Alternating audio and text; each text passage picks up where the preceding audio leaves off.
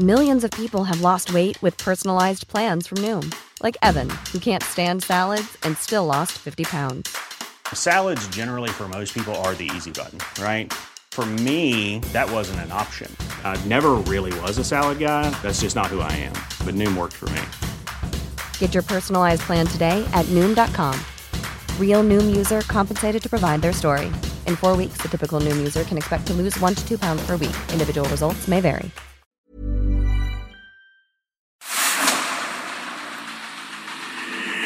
Dedo en la llaga. Había una vez un mundo en el que nadie creía. Un país de historias inexplicables. Una nación con personajes asombrosos. Santo Tomás tenía razón.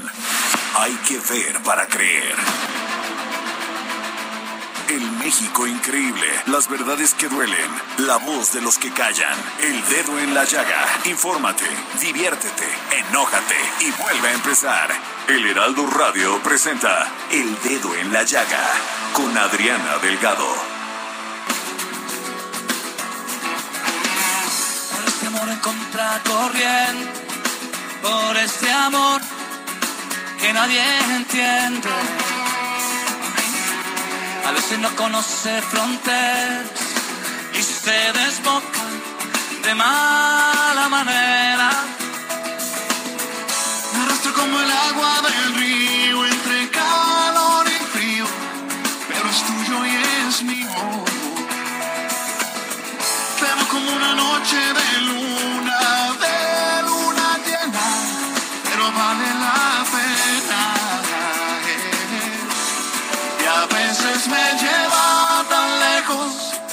nunca he estado, a veces se me pierde y vuelve al rato entre cálido y frío. Este amor es tuyo y mío. Por ese amor que nada pretende, por ese amor. Muy buenas tardes, ¿cómo están? Los saludo con mucho gusto este martes 22 de febrero del 2022 y estamos escuchando esta maravillosa canción de Franco de Vita y que la canta con Santiago Cruz, Cálido y Frío. ¿Y por qué se las puse? Porque cuando la estuve escuchando eh, hace un momento que venía en bicicleta, este, por estos camellones de insurgentes que me parecen maravillosos, este, porque pues viene uno seguro, seguro en, este, en este carril, sobre todo si haces uso de tu bicicleta, que deberíamos de hacer más, más, más este, continuamente uso de este medio de transporte. Eh, cálido y frío, porque así es el amor, así es la amistad. Hay momentos difíciles, hay momentos complejos, complicados, pero también hay momentos hermosísimos de la amistad, del amor que siente uno por, por una persona y que pues finalmente se, se traduce en paciencia, tolerancia, mucho amor. Y me vino, vine, me llegó la reflexión de que uno no debe de esperar a que las personas falten en tu vida para amarlos, para siempre decirles que son importantes para uno, que, que todos los días se tiene que dar esa fraternidad, que todos los días, porque no sabemos si mañana vamos a amanecer, si mañana vamos a estar vivos y dejamos ese, todas esas muestras de cariño, de amor, de agradecimiento profunda para otro día. Mañana lo hago, mañana le escribo, mañana le digo que lo quiero o que la quiero. Y esto se los digo porque, como ayer lo comentábamos Jorge Sandoval y yo, nosotros perdimos a un gran amigo, un hermano, un compañero de trabajo de hace 20 años, la China. Y la, me arrepiento mucho, digo, de no haberle dicho más veces y muchas veces más. Te quiero, China. Gracias por todo lo que me ayudas. Gracias, gracias por lo que eres en mi vida. Que no se nos olvide agradecerle a la vida que tengamos a nuestra familia, que tengamos a nuestros seres queridos, que no se nos olvide que tenemos que dar amor para recibir amor. Y así iniciamos este dedo en la llaga y déjenme decirles que tenemos dos pases dobles para que se vayan a ver Monet and Friends. Esta experiencia única con pantallas digitales, efectos de sonido, mapeo de proyección y bueno, pues toda toda la obra de los pintores impresionistas de mediados del siglo XIX hasta principios del siglo XX. No saben qué espectáculo eh, puesto a nuestro alcance Bernardo Noval, que es un gran empresario cultural y la verdad le agradecemos que con su entusiasmo y su pasión por vivir nos haga, nos acerque a la cultura. Tenemos dos pases dobles para aquellas personas que me sigan y me manden un tweet para este espectáculo y que me lo envíen por favor a Adri Delgado Ruiz.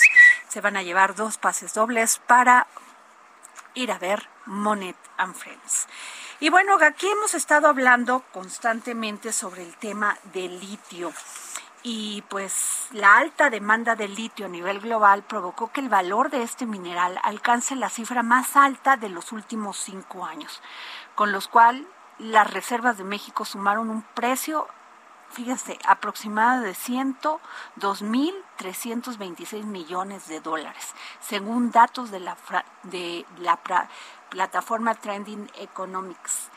Esto equivale a 2.1 billones de pesos, monto que serviría para construir hasta 11.4 refinerías como la de Dos Bocas y muchos dicen que pues que el carbón y el combustóleo y todo eso. Ya luego les contaré de mi columna y de los datos que puse muy precisos sobre por qué está amañada esta discusión sobre la reforma eléctrica.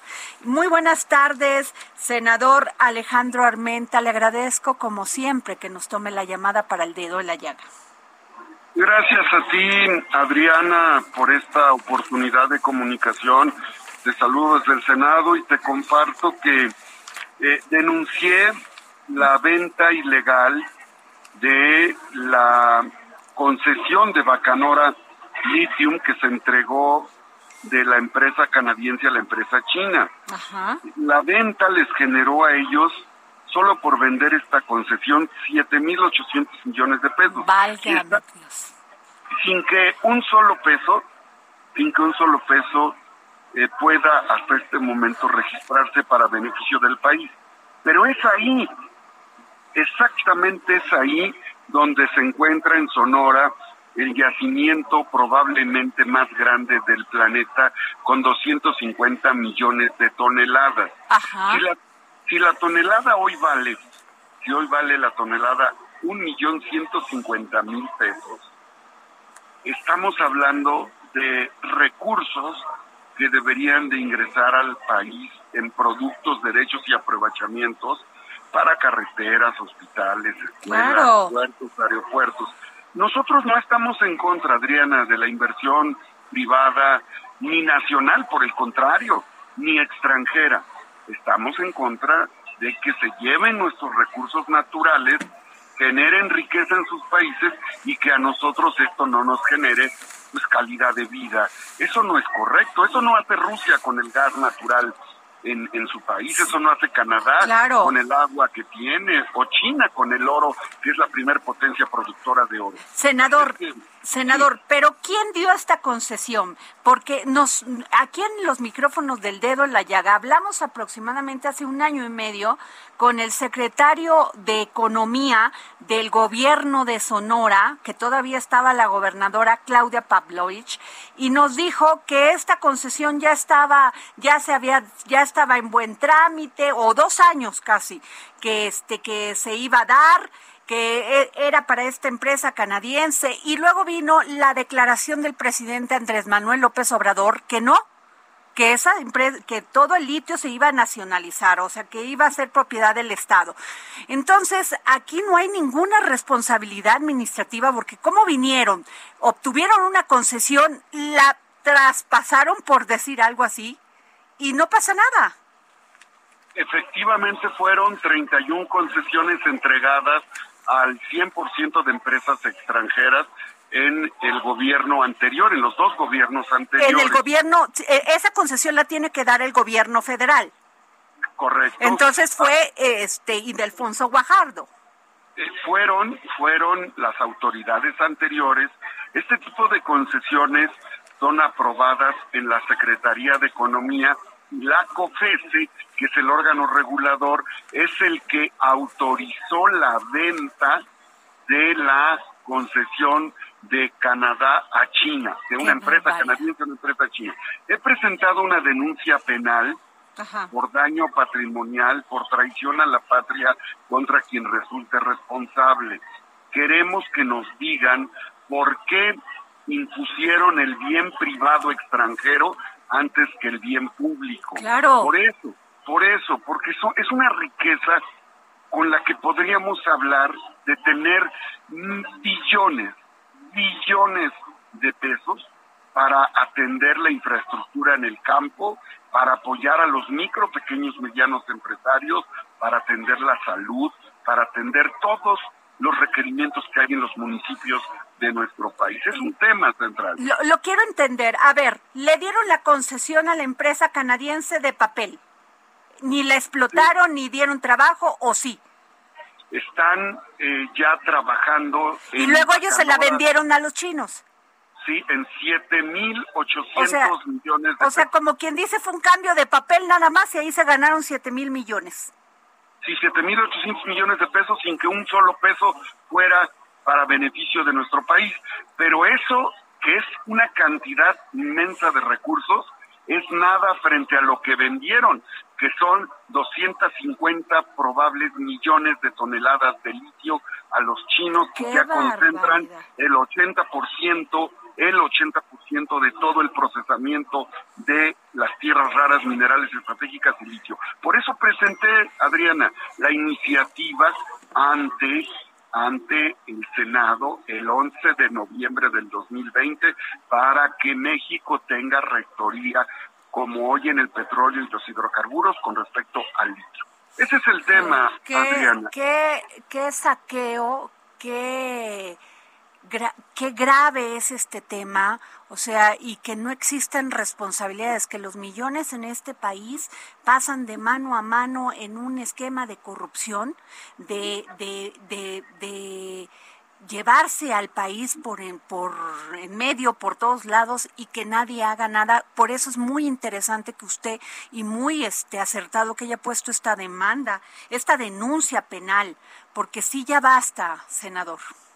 Tienes razón y por eso, porque no represento a las empresas mineras, porque no represento a los bancos, porque representamos a los mexicanos y a los poblanos, es porque hemos hecho esto. Y lo vamos a seguir haciendo con objetividad, con, con racionalidad, con respeto, pero sobre todo impidiendo este saqueo que están haciendo de nuestro país. Qué bárbaro. Y, y, y esto va mucho, senador Armenta. Yo escribí hoy en, la, en el Heraldo Impreso una columna que dice lo que no se dice de la reforma eléctrica.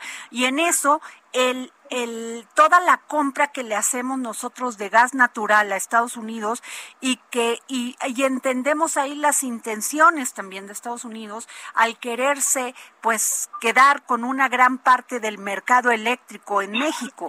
Y nadie lo dice Nadie dice que aquí mientras se critica el tema de la de, de, las energías sucias y que traen el discurso de las energías limpias, nadie dice que Estados Unidos tiene doscientas y tantas este eh, ¿cómo se llama? refinerías de carbón este, en Estados Unidos, tantas en Alemania, tantas en, en China, tantas en muchas partes del mundo, mientras aquí, pues claro, la crítica es, y además de que hicieron una reforma eléctrica muy adecuada para estos, para, para estas empresas como Iberdrola y todas estas.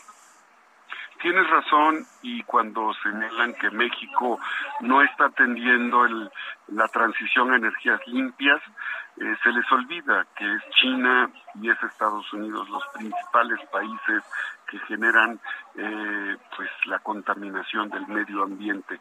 Es China y es Estados Unidos los que más eh, carbón utilizan para la transformación de la energía eléctrica. Por eso es importante que el litio eh, se recupere en nuestro país y vamos a insistir en este hecho desde el Senado de la República. Senador Alejandro Armenta, le agradecemos, presidente de la Comisión de Hacienda y Crédito Público en el Senado de la República. Gracias por tomarnos la llamada para el dedo en la llaga. Muchas gracias a ti. Hasta luego. Bueno, pues ahí está la opinión del senador Alejandro Armenta, la verdad es gravísimo. En un momento más, Denise Cuadra me hizo el favor, como siempre, cada semana, de grabar mi columna al dedo en la llaga en el Heraldo impreso, para que ustedes se den cuenta de que los números no mienten. Los números son los números.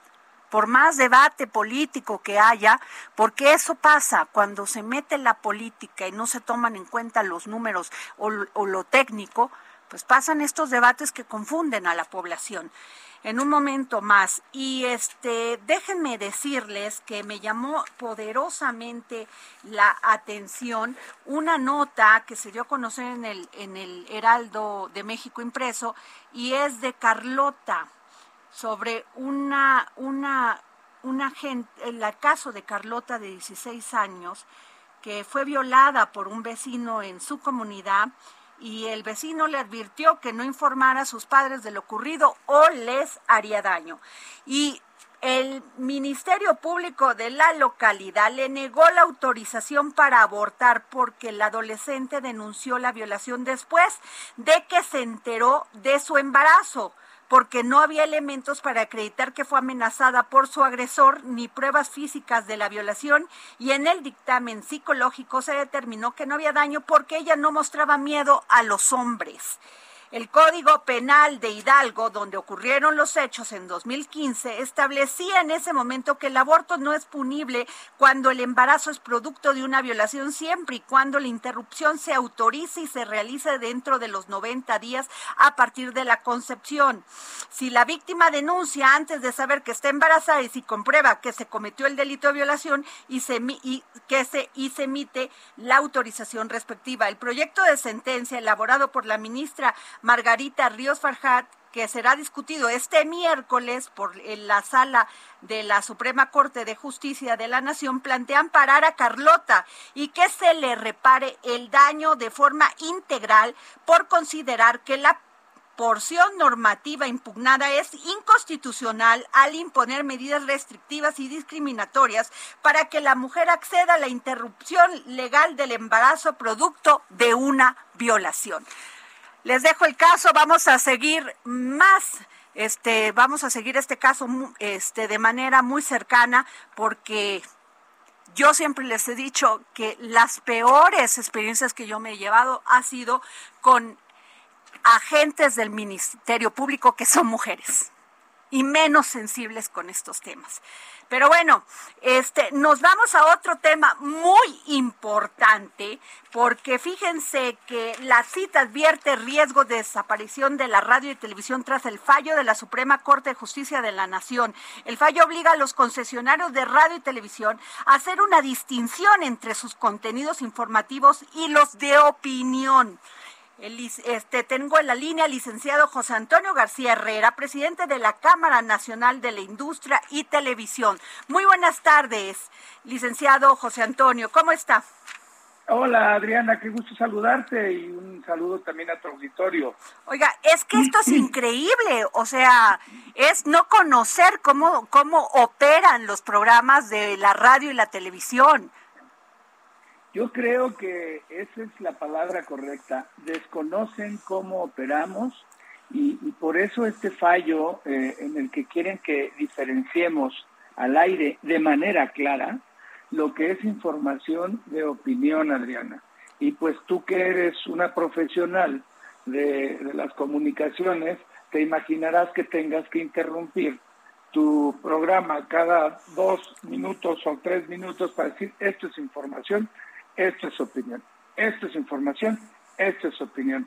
Este, la verdad es que creo yo que la Corte eh, está haciendo menos a las audiencias al pensar que, que no tienen discernimiento para poder identificar lo que es opinión de lo que es información, Adriana.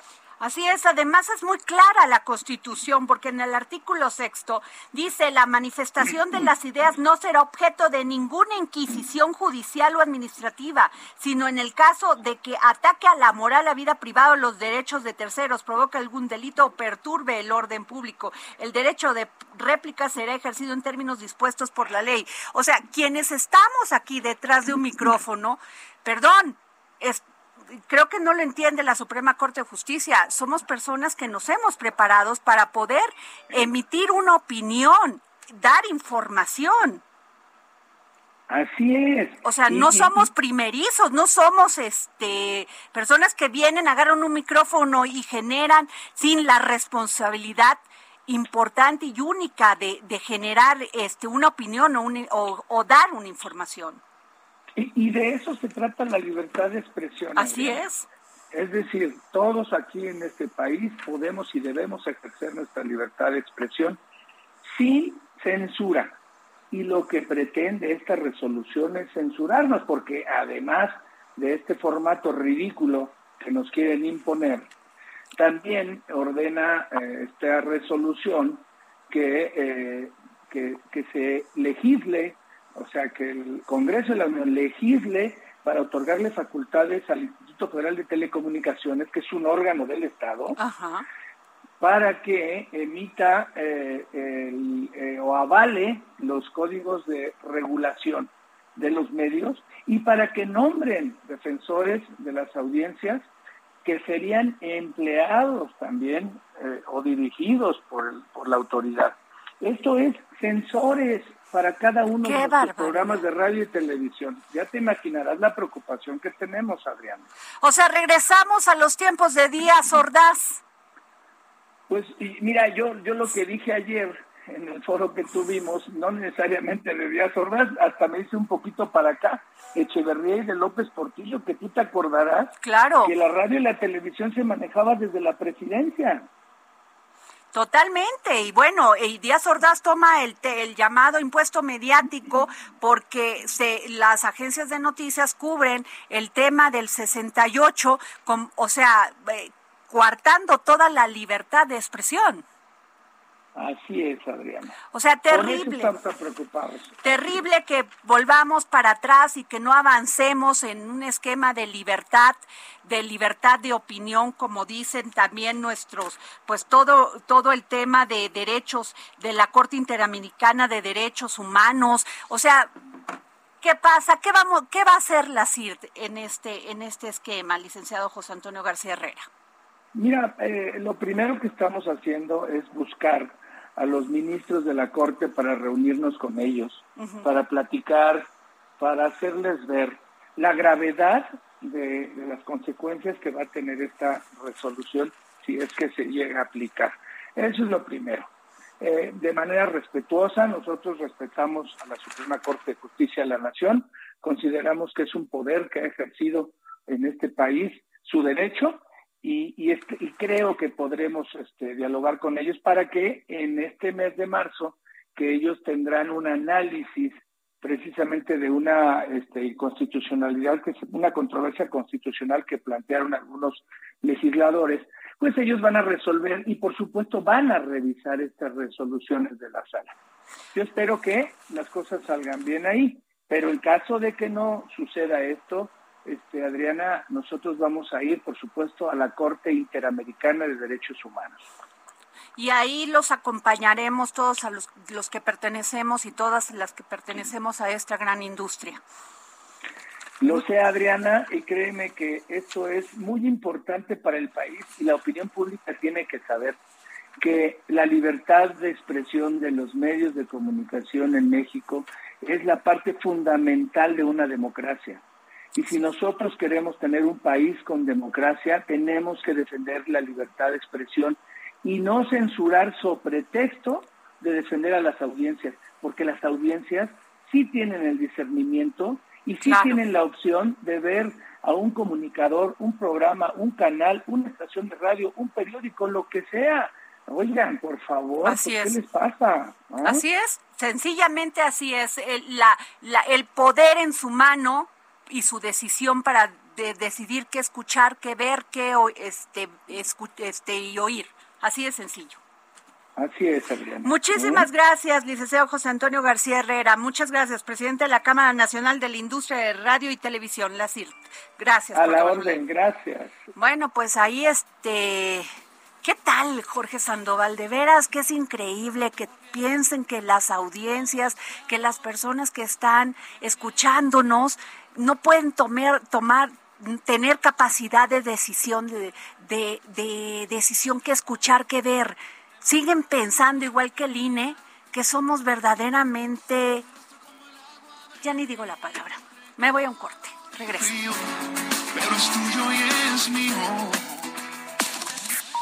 Sigue a Adriana Delgado en su cuenta de Twitter, arroba Adri Delgado Ruiz. Además, te invitamos a enviar tus opiniones y comentarios. There's never been a faster or easier way to start your weight loss journey than with PlushCare. PlushCare accepts most insurance plans and gives you online access to board-certified physicians who can prescribe FDA-approved weight loss medications like Wigovi and Zepbound for those who qualify. Take charge of your health and speak with a board-certified physician about a weight loss plan that's right for you. Get started today at plushcare.com slash weight loss. That's plushcare.com slash weight loss. plushcare.com slash weight loss. En texto o por mensaje de audio a través de WhatsApp al 55 2544 3334. Y si quieres escuchar El Dedo en la Llaga de El Heraldo Radio, en cualquier momento y donde quiera que te encuentres, descarga el podcast disponible en Spotify y iTunes. Heraldo Radio. Sigue a Adriana Delgado en su cuenta de Twitter en arroba Adri Delgado Ruiz. Y envíanos tus comentarios vía WhatsApp al 55 25 44 33 34 o 55 25 02 21 04.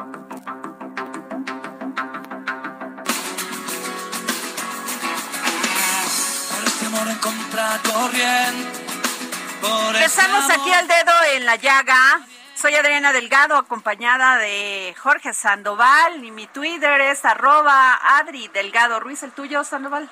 Es arroba Jorge Sandoval. Mándenos todo. Lo que quieran preguntarme acerca de Jorge Sandoval, yo se los contesto. Pero esa será una opinión que no información. Y eso que todavía no entramos a la ah, sección del ministro González Alcántara. Pero lo que sí. A ver, por favor. Muy rápido, muy rápido. Pongan atención, arroba Adri Delgado Ruiz, porque tenemos regalos para todas y todos aquellos que les gusta el fútbol. El dedo en la llaga, el UNAM, les tienen tres pases dobles para el partido Pumas contra el Zaprisa de Costa Rica. es un partido de octavos de final de la Liga de Campeones de la CONCACAF, que se va a jugar mañana miércoles 23 a las nueve y media de la noche en el Estadio Olímpico de Seúl. ¿Qué tienen que hacer para ganárselos? Muy sencillo. Solo tienen que seguir la cuenta de arroba Adri Delgado Ruiz y le escriban diciéndole que quieren un pase doble. Los ganadores pueden pasar a recogerlos a partir de este momento aquí en las instalaciones del Heraldo de México, Insurgente Sur 1271, piso 2 y mañana de entre las 10 y las 6 de la tarde. Muy, buena noticia. Oye, Jorge, y no y este vamos a una entrevista, pero regresamos con los libros.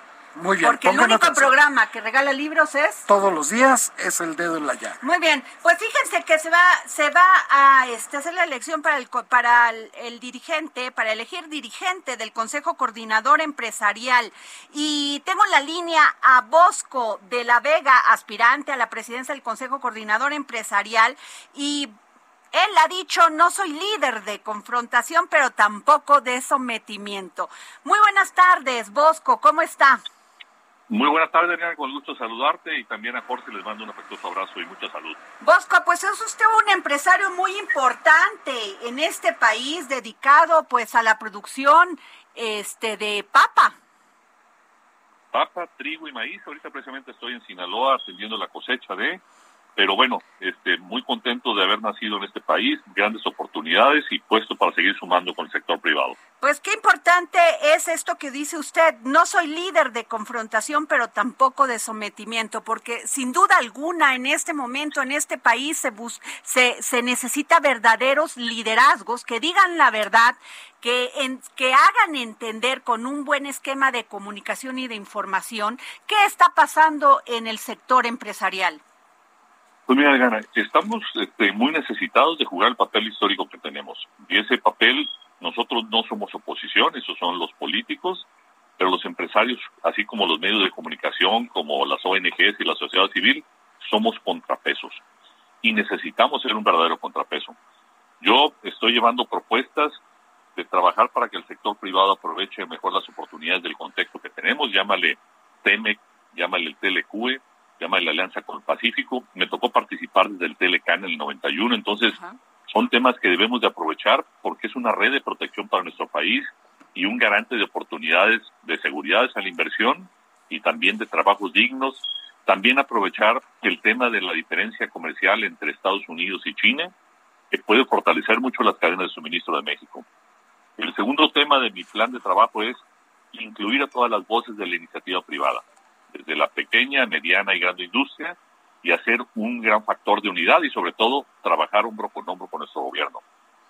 El tercer tema es dialogar por esa tercera vía que tú mencionabas, ni confrontación ni sometimiento.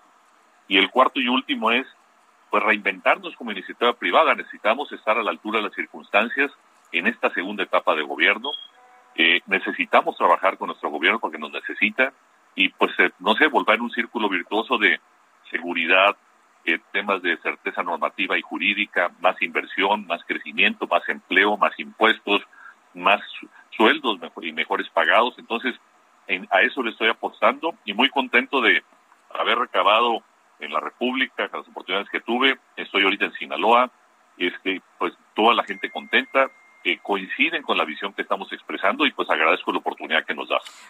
Esto que me dice usted como el quinto punto de normatividad y este y y, este y un esquema jurídico que le dé a la inversión seguridad.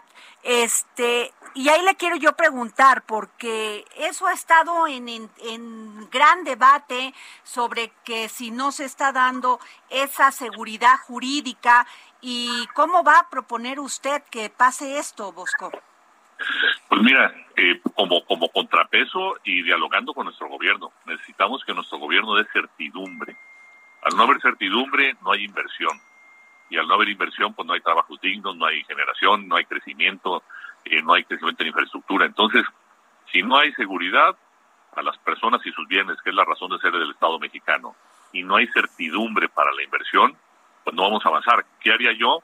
Pues un diálogo más propositivo, más este, insistente con el gobierno, eh, también con líneas rojas, pero con fuerza y con respeto, como siempre lo he hecho desde 1991 que he trabajado con diferentes gobiernos.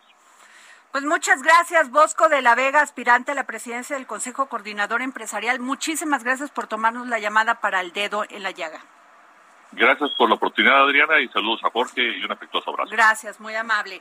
Y bueno, Jorge, fíjate que hay un tema muy importante que estaba leyendo también. Es una nota del Heraldo este, impreso, el Heraldo de México impreso. Y es que en el, el Estado de México, la Ciudad de México, Hidalgo y Guanajuato son las entidades que utilizan de mejor forma la tecnología digital para otorgar información y servicio a sus ciudadanos. Y fíjate nada más, en contraste, los que están verdaderamente muy mal es Chihuahua, Veracruz, Tabasco y Querétaro. Son los más rezagados de acuerdo con el índice de gobernanza digital. Y esto, pues esto no, esta iniciativa de la Universidad Latinoamericana y de Data Lab México tiene como objeto medir la forma en que los portales web y las redes sociales de los gobiernos estatales contribuyen a la transparencia, la rendición de cuentas, la participación y el empoderamiento ciudadano. Pareciera, eh, de veras que parece de broma, que en estos tiempos donde ya con la tecnología haces todo, para bien o para mal, como lo quieras ver. Así es. Que todavía existan estados que no entienden la importancia de esto y sobre todo en, eh, en el pago de servicios, en el entender qué está haciendo el gobierno, en las cuentas, en fiscalizar, en transparentar la acción del gobierno efectivamente todavía piensan de manera análoga Adriana Delgado. Y son muchos gobiernos que no les gusta justamente eso, la transparencia, no les gusta ser efectivos, como son obras de inversión digital que no se ven, que ellos piensan, que no se ven, que no son de relumbrón, pues no invierten justo en eso, en la tecnología, que es lo que le hace la vida mucho más fácil a todos los ciudadanos. Por ejemplo, aquí en la Ciudad de México, con esta llave que tú tienes y que puedes entrar tú con tu usuario, con tu número y tal, y haces muchísimos servicios muchísimos servicios de, de, lo que quieras. A ver, pago de servicios. Pago de servicios, pago de impuestos. Este, Pero además también enterarte de qué está haciendo el gobierno en tiempo real. Efectivamente. O sea, tienen que informar en tiempo real cuáles son las acciones de políticas públicas que se están llevando a cabo, en qué se están gastando nuestro dinero. Pero eso a muchos no les gusta. Claro que no. La transparencia a nadie le gusta, Jorge, porque hacen del dinero público lo que se les da en gana. Es lo que está, lo que te decía el senador Armenta con estos 7 mil millones no, de pesos. No, bueno, eso es una burla. Esta denuncia que, que, que, este, que interpuso la, la Cámara de Senadores para, para esta transacción. Esta transacción de que una empresa canadiense compra hectáreas donde estaba donde está el litio, estas reservas de litio, y de inmediato la vende a una empresa china, adueñándose del patrimonio nacional, es terrible y que se gana 7 mil millones de, de pesos nada más porque sí, me parece absurdo es que fue transacción escrito con Z. ¿Y te acuerdas que nosotros hablamos con el secretario de Economía del gobierno de, Sonora, de, Sonora, del PRI?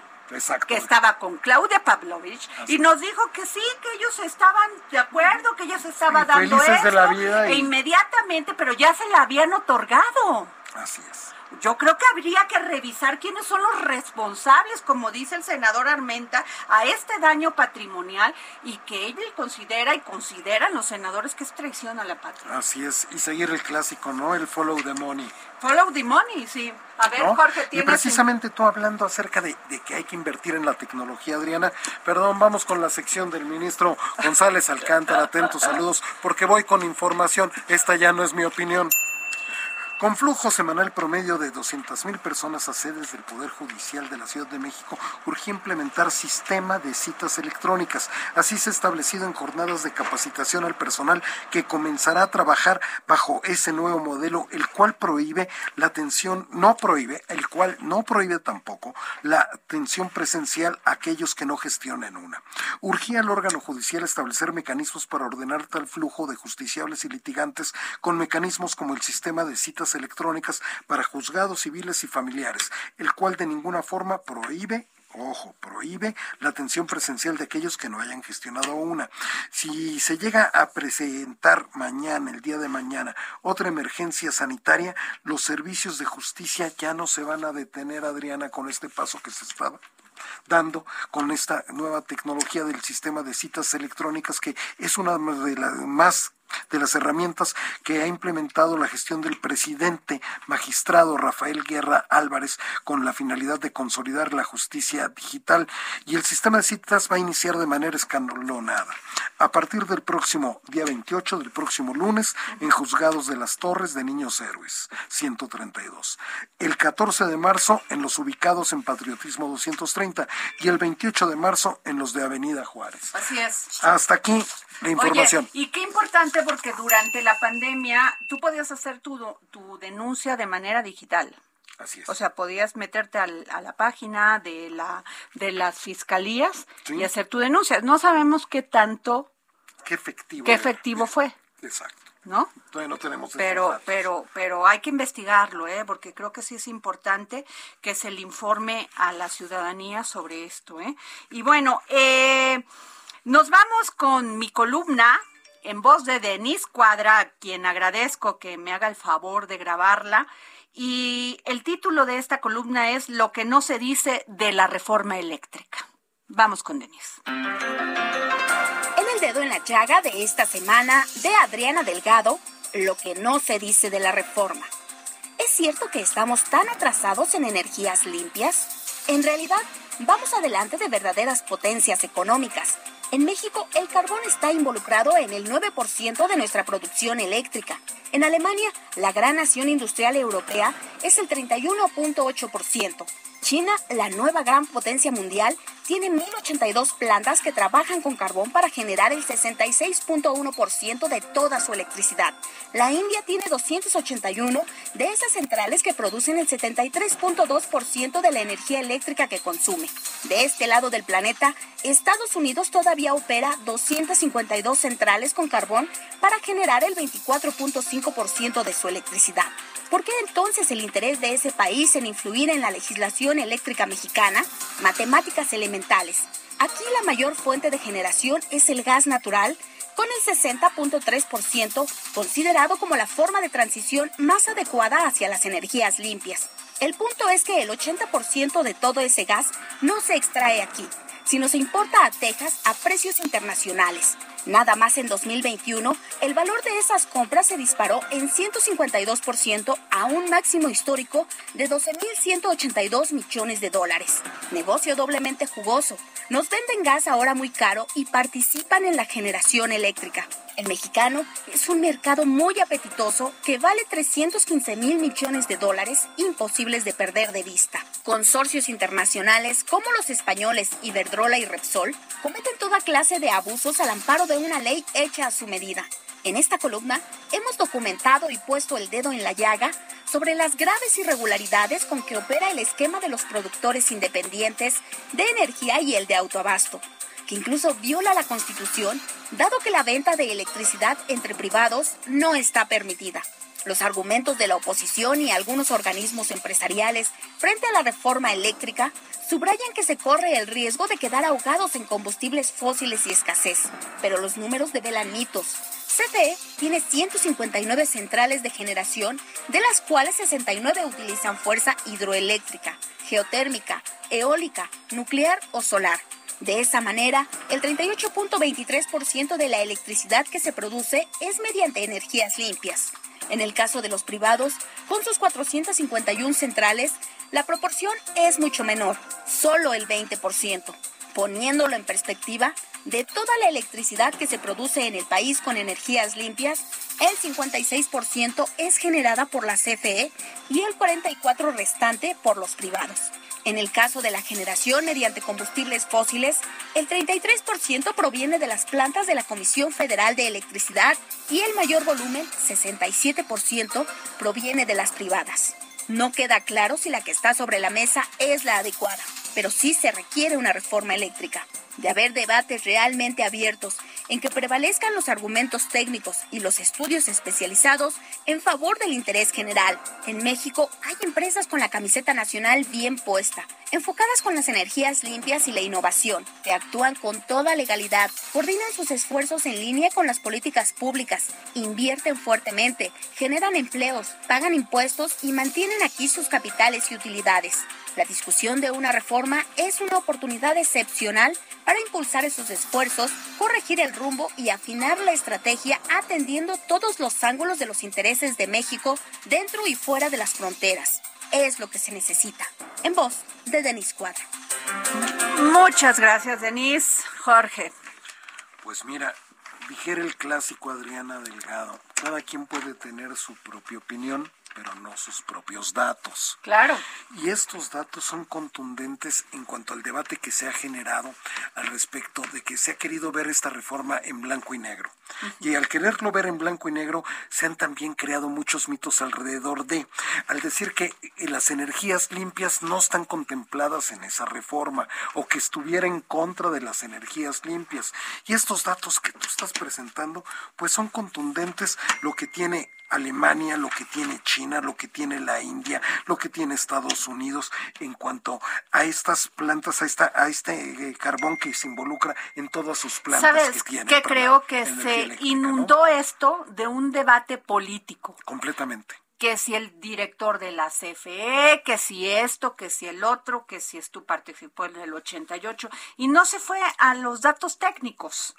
Exacto. Y entonces ahí se les acaba toda, toda, toda la discusión al, a los partidos de oposición, porque ahí están las cifras, ahí están las plantas, ahí está este lo que se está produciendo de energía limpia. Y por ejemplo, vi estas gráficas, Jorge, y China de energías limpias tiene un mínimo, ¿eh? O sea, Alemania no es su, su, su, este, no estás inundado de, de eólica y de las otras. Sí, no, no, está pintado verde. No, no, no, están en otro tema. y yo creo que hay intención de ir para allá.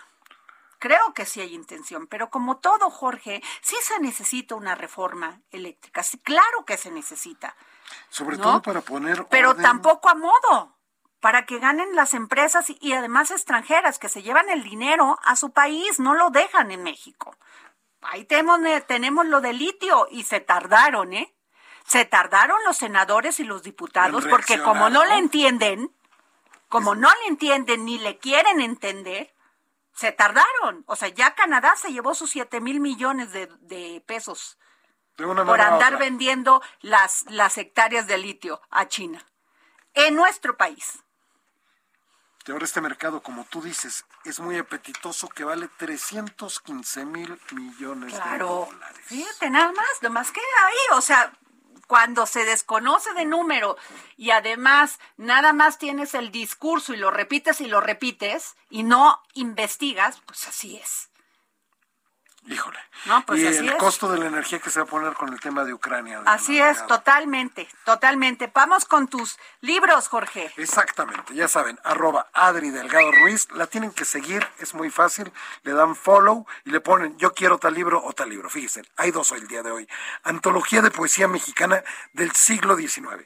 Este, cortesía del Fondo de Cultura Económica, es una antología de grandes poetas del siglo XIX de nuestro país.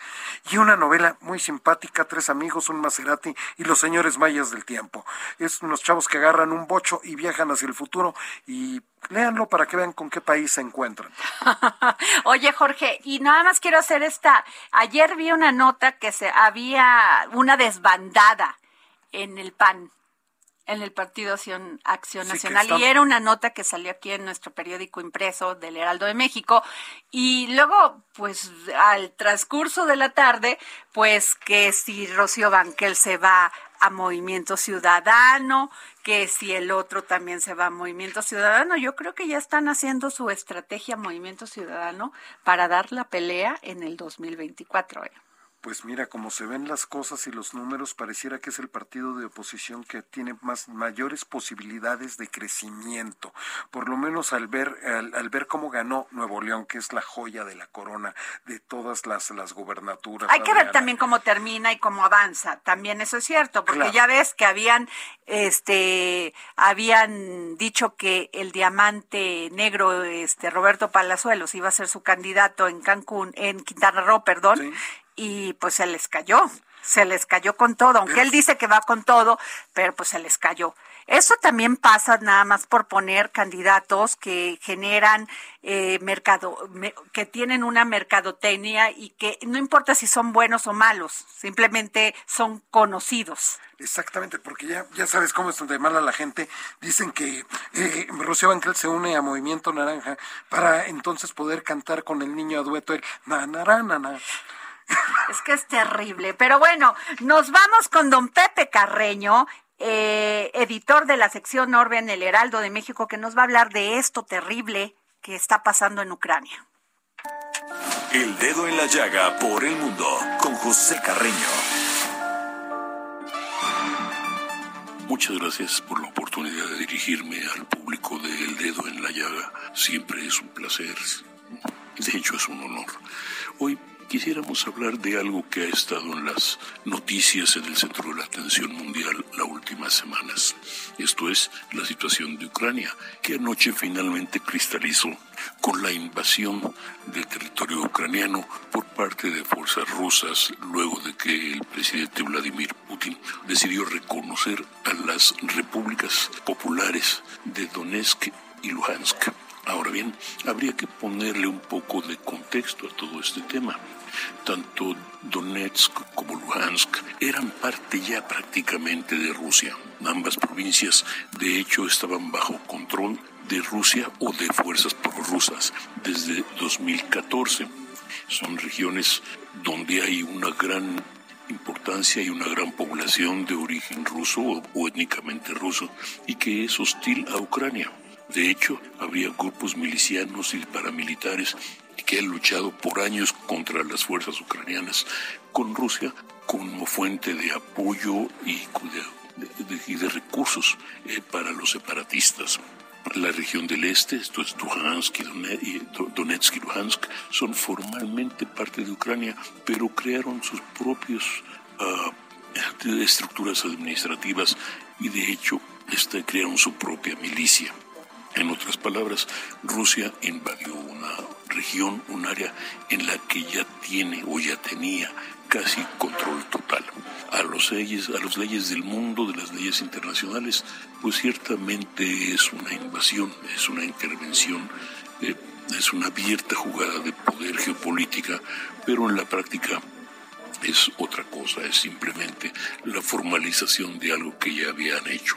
No es que lo haga menor, no es que lo haga más deseable, en términos reales es una apropiación, una invasión, una violación de todo derecho internacional. El dedo en la llaga. Pues muchas gracias, don Pepe Carreño. Nos vemos mañana aquí para seguir poniendo el dedo en la llaga. Buenas tardes.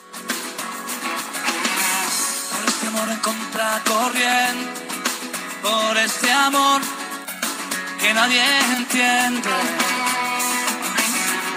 A veces no conoce fronteras y se desboca de más. El Heraldo Radio presentó El Dedo en la Llaga con Adriana Delgado. Even when we're on a budget, we still deserve nice things. Quince is a place to scoop up stunning high-end goods for 50 to 80% less than similar brands. They have buttery soft cashmere sweaters starting at $50, luxurious Italian leather bags, and so much more. Plus, Quince only works with factories that use safe, ethical, and responsible manufacturing. Get the high-end goods you'll love without the high price tag with Quince. Go to quince.com/style for free shipping and 365-day returns.